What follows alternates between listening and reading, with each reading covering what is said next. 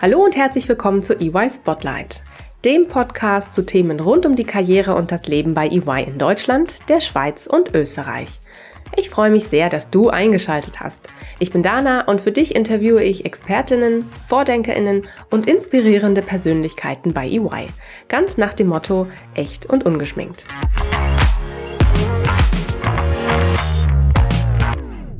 Ein Studienjahr im Ausland ist eine tolle Sache gleich das ganze Studium in einem fremden Land zu absolvieren und dafür auch noch in 18 Monaten die Sprache zu lernen, das ist schon eine andere Hausnummer, wie ich finde. So hat es meine liebe Kollegin Irina gemacht, mit der ich in dieser Folge heute von EY Spotlight sprechen darf. Vor 20 Jahren kam sie für ihr BWL-Studium nach Deutschland und schon bald war ihr klar, dass sie bleiben möchte. Als Studentin entdeckte sie nicht nur die Liebe zu ihrer neuen Heimat und ihrem zukünftigen Ehemann, sondern auch zur Wirtschaftsprüfung. In diesem Bereich ist sie nach der Uni bei EY in Köln eingestiegen und hat die klassische Laufbahn absolviert. Heute ist sie Partnerin, Digital Leaderin und auch Mentorin für junge Frauen, die einen ähnlichen Karriereweg verfolgen. Herzlich willkommen, liebe Irina. Ich freue mich sehr, dass du heute da bist und dass du heute ein bisschen was über dich, deinen Werdegang und natürlich deine Arbeit bei EY erzählst. Hallo zusammen und ein herzliches Dankeschön für die Einladung. Ich freue mich schon auf die Fragen. Irina, ich habe ganz viele an dich mitgebracht. Das ist schön, ähm, dass du heute hier bist. Ähm, starten wir doch mal mit der ersten. Und zwar würde ich einfach von dir gerne mal wissen, ganz echt und ungeschminkt, äh, so zum Anfang, um zum Warmwerden. Wenn du überall auf der Welt leben könntest, für welchen Ort würdest du dich entscheiden? Das ist eine interessante Frage und ich würde mich ehrlich gesagt auch gar nicht geografisch entscheiden. Ich würde schauen, dass es ein Ort ist, wo ich mich wohlfühle, wo tatsächlich auch meine Familie ist, diejenigen, die ich liebe und wo ich der Tätigkeit nachgehen kann, die mir Spaß macht. Sei es Sport, sei es Arbeit. Also es kann wirklich alles Mögliche sein. Also dann tatsächlich frei nach dem Motto Home is where your heart is. Richtig, ja? richtig. Sehr schön. Danke, Irina. Aber erzähl mal ein bisschen mehr. Ich habe es ja schon angekündigt. Du bist damals zum Studium nach Deutschland gekommen. Wo kommst du denn ursprünglich her? Was hast du gemacht, ähm, bevor du zu EY gekommen bist? Ich bin in Russland geboren und mit 20 Jahren kam ich nach Deutschland. Das war im Jahr 2003. Ich hatte immer einen großen Traum, im Ausland zu studieren und eigentlich auch in der Schule immer Englisch gelernt. Irgendwann auch festgestellt, wo ich auch in Russland schon studiert hatte, dass ein Studium im Ausland, also im englischsprachigen Ausland, relativ teuer ist und meine Familie hatte kein Geld.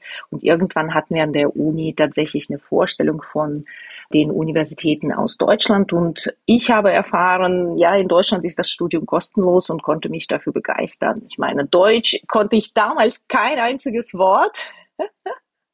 War aber überhaupt kein Hindernis, mich dafür zu entscheiden. Und ich habe dann tatsächlich auch mit dem Lernen der Sprache angefangen. Und in 2003 bin ich nach Deutschland gekommen und habe dann mein Studium in Deutschland angefangen. Geboren bin ich in Jekaterinburg. Das ist eine Stadt relativ äh, zentral in Russland, da wo die Grenze zwischen Europa und Asien liegt. Und wir haben auch ganz viele Touristen bei uns, die es eigentlich lieben, tolle Fotos zu machen, wo sie mit einem Fuß in Asien stehen und mit dem anderen Fuß in Europa. Sehr spannend. An welche Universität in Deutschland hat es dich denn damals gezogen? Gießen. Ich habe mich tatsächlich auch bei äh, drei Universitäten beworben. Frankfurt, äh, Gießen und Mainz. Und am Ende war das tatsächlich auch Gießen. Hatte auch mit der Wohnsituation was zu tun. In der Phase, wo ich studiert habe, war ich auch sehr, sehr oft in Frankfurt unterwegs. Sehr schön. Und du hast dich damals für das klassische BWL-Studium entschieden. Warum das? Ehrlicherweise muss ich zugeben, dass ich in Russland schon davon geträumt habe, Wirtschaftsprüfung und Steuern zu studieren. Das hatte damals in Russland nicht geklappt. Und so verrückt, wie es auch klingt, habe ich mir diesen Traum tatsächlich auch in Deutschland verwirklicht und habe hier BWL mit dem Schwerpunkt Wirtschaftsprüfung und Steuerberatung dann tatsächlich auch ausgesucht und bis zum Ende durchgezogen. Dabei auch wirklich viel Spaß gehabt. Sehr schön. Das glaube ich. Wie hast du dir das denn mit der Zeit nach dem Studium vorgestellt? Wolltest du wieder zurückgehen und äh, in Russland dann in dem Bereich arbeiten oder wolltest du von vornherein in Deutschland bleiben? Der ursprüngliche Plan war natürlich, Erfahrung zu sammeln und nach dem Studium dann auch wirklich zurück nach Russland zu gehen und dann die Erfahrungen aus meinem ausländischen Studium auch dort einzusetzen. In Russland haben wir zehn Jahre Schule und als ich nach Deutschland kam, habe ich schon drei Jahre auf eine Uni studiert, auch tatsächlich BWL, nur mit einem anderen äh, Schwerpunkt, Schwerpunkt äh, Produktionsunternehmen. Und die Idee war tatsächlich, dass ich meine Kenntnisse, die ich hier erworben habe, dann auch in Russland wieder einsetzen kann und auch in den Bereich internationales Steuerrecht und internationale Prüfung gehen kann. So wie das Leben auch spielt. Ungefähr nach zwei Jahren äh, ist mir die Erkenntnis gekommen, dass ich hier eigentlich auch an meinem Platz bin und äh, sehr, sehr viel Spaß habe, auch viele Menschen um mich herum, die ich lieb gewonnen habe. Und irgendwann hatte ich meinen ersten Traum auf Deutsch und musste auch nichts mehr übersetzen. Dann kam irgendwann auch die Erkenntnis, du bist eigentlich dort, wo du dich wohlfühlst es wird wahrscheinlich, so leid es mir tut, so sein, dass ich nicht äh, dauerhaft nach Russland zurückkomme. Und in meinem Studium habe ich auch meinen zukünftigen Ehemann kennengelernt und äh, damals auch nach dem Studium tatsächlich auch nach Gummersbach gezogen und mich in Köln beworben bei EY. Und so hat meine Karriere auch bei EY in Köln angefangen in 2007. Sehr spannend. Aber deine Familie ist weiterhin in Russland geblieben. Die konntest du jetzt nicht überzeugen. Das ist richtig. Die konnte ich nicht für Deutschland begeistern. Die haben natürlich ihre Kontakte hier. Meine ganze Familie ist in Russland. Ja, das Leben kann man so gestalten, wie es einem Spaß macht. Und wir versuchen uns tatsächlich auch regelmäßig zu sehen. Da machen wir regelmäßige Videokonferenzen mit der ganzen Family. Telefonieren, schreiben Nachrichten. Also mit meiner Schwester. Ich habe eine Zwillingsschwester. Da schreiben wir tatsächlich auch jeden Tag Nachrichten in WhatsApp. Ich möchte gerne noch ein bisschen mehr erfahren, Irina. Ähm, was hat dich denn oder welcher Weg hat dich denn zu EY geführt? Also ich habe mitgenommen, für dich war ganz klar, du möchtest in Richtung Wirtschaftsprüfung, Steuerberatung.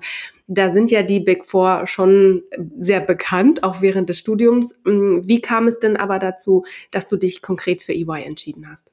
Das war ganz interessant. Das war natürlich eine äh, Studentenmesse bei uns an der Hochschule wo sie verschiedene Unternehmen vorgestellt haben. Unter anderem waren da auch die Vertreter von Big Four da. Und ich hatte Glück, mich zu einem Workshop zum risikoorientierten Prüfungsansatz anzumelden und war dann irgendwann sechs Wochen nach dieser Messe tatsächlich in Eschborn und äh, habe bei so einem Workshop zum risikoorientierten Prüfungsansatz dann mitgemacht. Das hat mir wirklich unheimlich viel Spaß gemacht. Da waren EY-Kollegen, ganz junge Kollegen, die viel aus ihrem Alltag erzählt haben haben und das hat mich wirklich mitgenommen.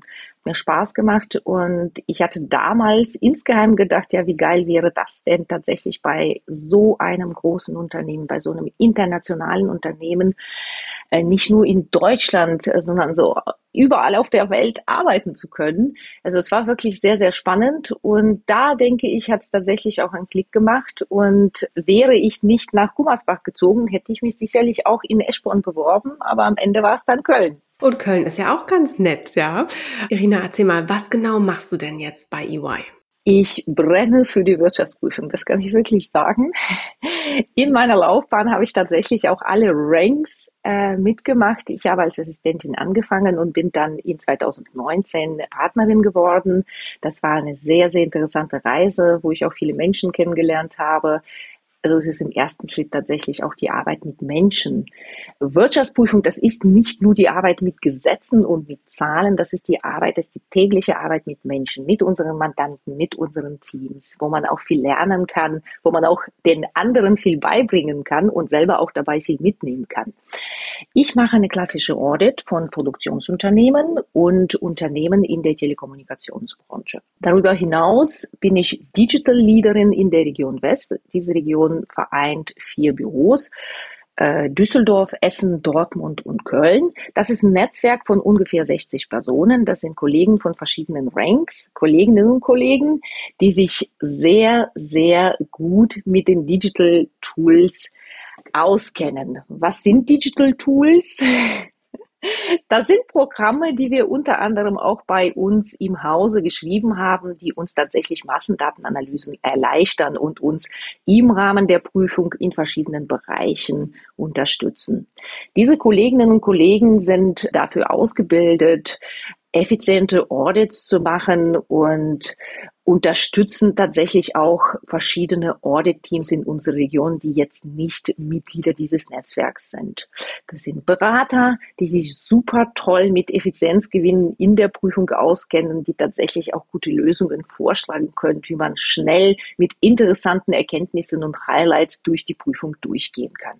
Und darüber hinaus, damit es gar nicht langweilig wird, habe ich mich seit drei Jahren für eine äh, Mentortätigkeit entschieden und unterstütze verschiedene Programme innerhalb von EY und auch außerhalb von EY. Besonders hervorheben möchte ich das Women Mentoring Programm. Das ist ein internes Programm für Seniorinnen und Managerinnen bei uns, die wir 15 Monate begleiten, tatsächlich damit unterstützen, wie sie ihre Karriere nachgehen können, zum Beispiel auch Familie und Karriere vereinen können und äh, ihre Berufsexaminas schaffen zum Beispiel und sich weiterentwickeln können. Das externe Programm ist EY Entrepreneurial Winning Woman Programm. Bei diesem Programm können sich junge Gründerinnen bewerben, die mit EY eigentlich auch nichts zu tun haben, aber jung und dynamisch sind und ihre Unternehmen auch international entwickeln wollen.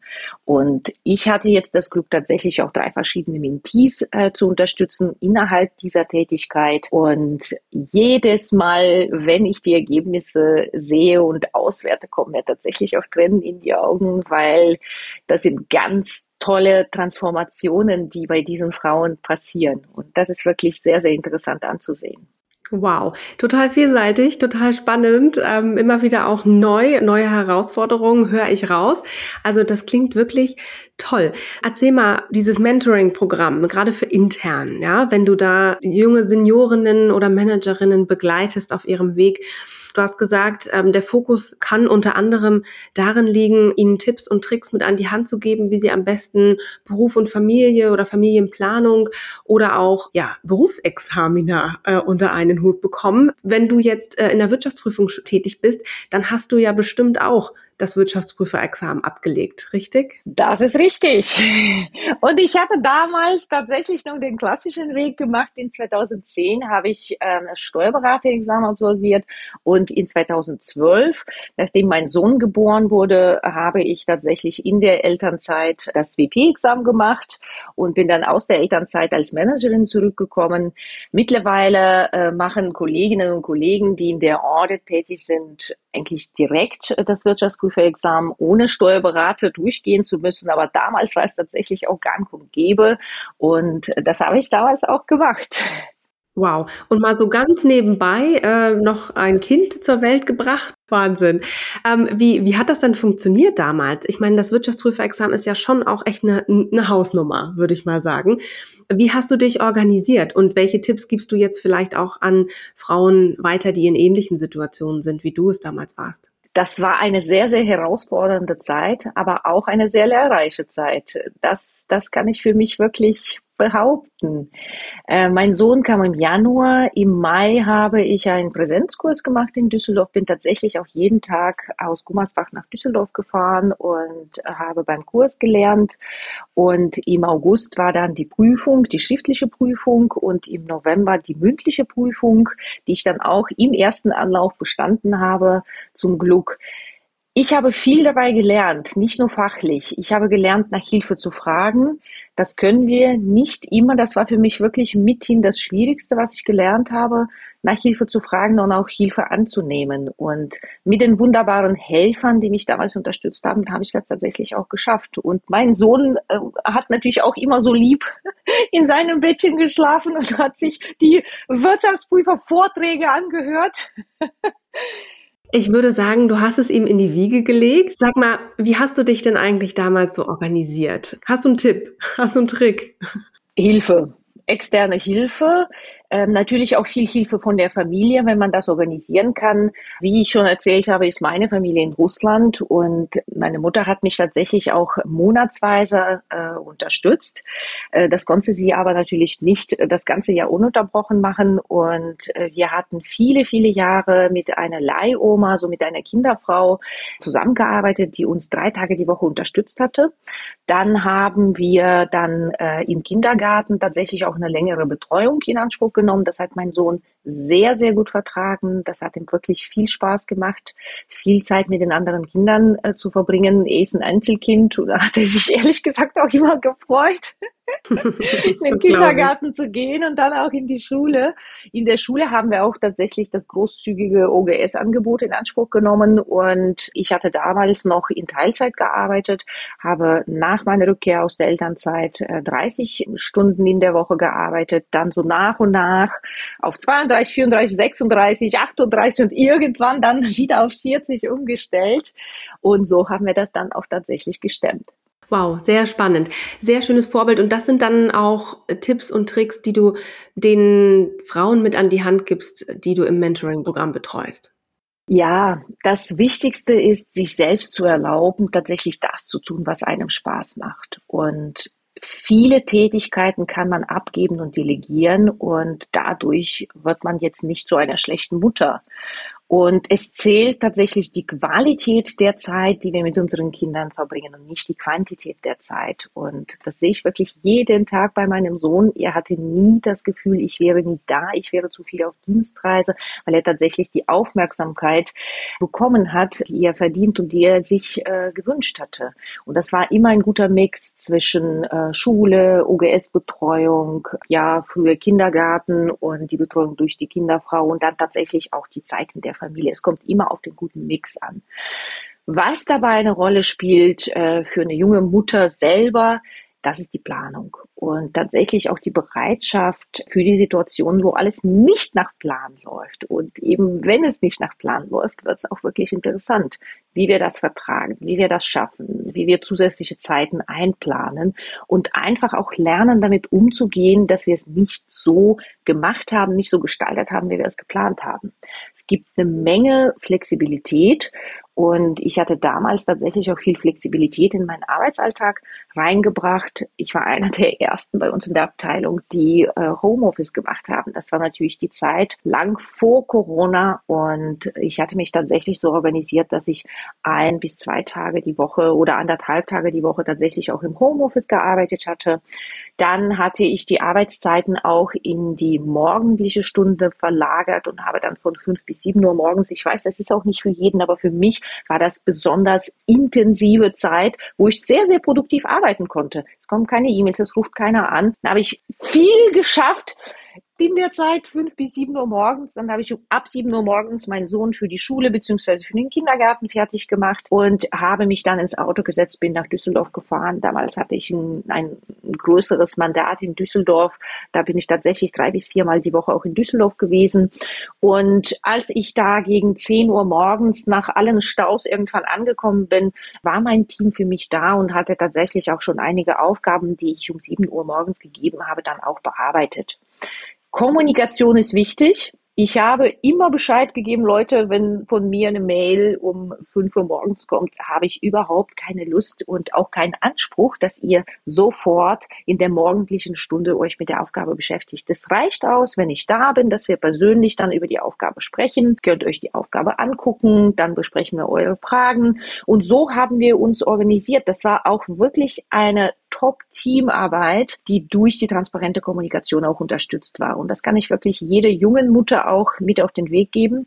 Sprechen immer absprechen, wann bin ich da, wie viel kann ich arbeiten, wann kann ich remote arbeiten, wann bin ich erreichbar und wann bin ich eben nicht erreichbar. Und das waren bei mir auch die Stunden sieben bis halt neun Uhr morgens, wo ich mich tatsächlich um meinen Sohn gekümmert habe und dann haben auch keine Calls stattgefunden. So muss es sein. Irina, sehr schönes Vorbild und sehr tolle Tipps, die du auch ja mitgebracht hast.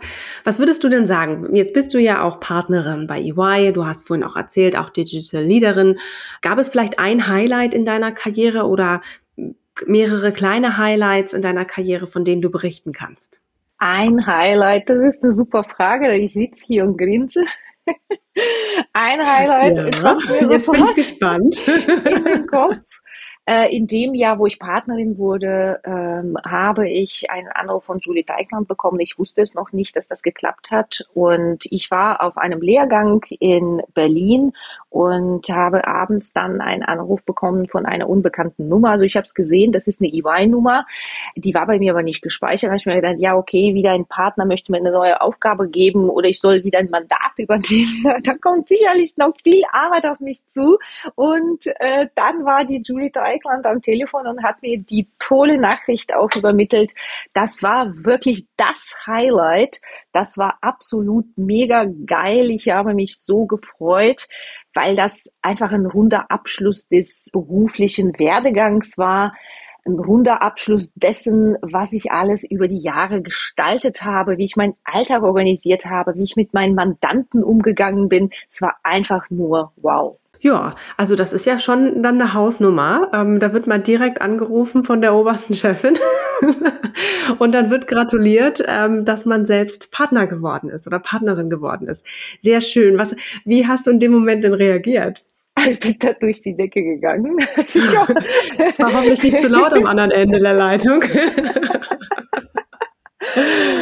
Aber meine Begeisterung war nicht zu überhören. Definitiv nicht. Ach, wie schön.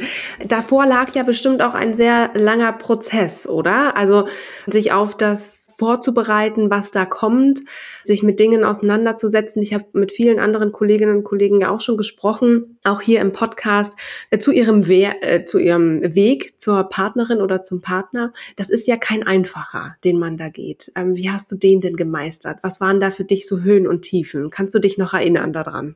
Das ist toll, dass du das sagst. Das war tatsächlich ein langer Weg mit Höhen und Tiefen. Erstens ist es natürlich auch die Vorbereitung, ähm, der ganze Weg durch die Berufsexaminers, dann natürlich auch die langjährige Betreuung von Großmandaten, dann im letzten Jahr vor Partner Promotion ist es tatsächlich auch die Selbstpräsentation und die Präsentation des eigenen Business Cases in diversen Gremien, damit man das einfach versteht, äh, was möchtest du vorantreiben, was sind deine Werte, was ist dein Business Case und wie möchtest du die Firma in der Partnerrolle dann zukünftig nach vorne bringen. Das war eine sehr, sehr lehrreiche Zeit. Nicht alle Vorträge vor den Gremien waren erfolgreich. Es gab auch verschiedene Feedbacks, aber am Ende hat es auf jeden Fall gereicht. Das Ergebnis hat man dann auch gesehen. Und insbesondere in diesem Prozess habe ich gelernt, tatsächlich in Lösungen zu denken und in Opportunities zu denken und nicht in Problemen. Sprich, eine Interviewreihe läuft nicht so gut oder es kommen unerwartete Fragen. Man hat sich da vielleicht auf was anderes vorbereitet und ist da jetzt nicht so rübergekommen, wie man sich das wünscht dann soll man daraus etwas mitnehmen, tatsächlich eine Opportunity sehen, etwas zu verändern, etwas über sich selbst zu lernen und das dann auch bei der nächsten Präsentation auch wirklich umzusetzen. Und das hat hervorragend funktioniert. Jedes Mal, wenn irgendwas nicht funktioniert hat, hat es im Nachhinein super funktioniert. Und das ist tatsächlich auch der interessante Weg bei EY, wo man auch verschiedene Situationen miterleben kann. Das sehe ich auch in der tagtäglichen Arbeit bei meinen Mandanten. Es läuft mal gut, es läuft mal weniger gut, aber ich folge die sogenannten ein Drittel Regelung. Äh, ich setze mir Ziele und schaue dann, äh, wie es mir geht auf dem Weg zu diesen Zielen. Und ein Drittel der Zeit geht's mir super, ein Drittel der Zeit geht's mir okay und ein Drittel der Zeit geht's mir schlecht. Und das ist eigentlich eine gute Mischung, weil wenn es mir die ganze Zeit zu gut geht, vielleicht setze ich falsche Prioritäten oder falsche Schwerpunkte und muss irgendwo anders ansetzen. Und da, wo es mir die ganze Zeit zu schlecht geht, da muss man sich natürlich auch ernsthaft fragen, ist es überhaupt die richtige Richtung? Ist es das Richtige für mich? Und wenn es aber ein Mix ist, dann ist es für mich tatsächlich ein Zeichen, das ist die Weiterentwicklung, das ist die Opportunity und ich bewege mich auf jeden Fall in die richtige Richtung. Schöner Ansatz. Ähm, vielen Dank für die Inspiration in, äh, in dieser Richtung. Irina, wenn du jetzt zurückblickst, du hast gesagt, auf dem Weg zur Partnerin, man muss diverse Cases präsentieren, man muss auch sagen, was hat man vor, wo will man hin, was will man schaffen als Partnerin äh, dieses Unternehmens.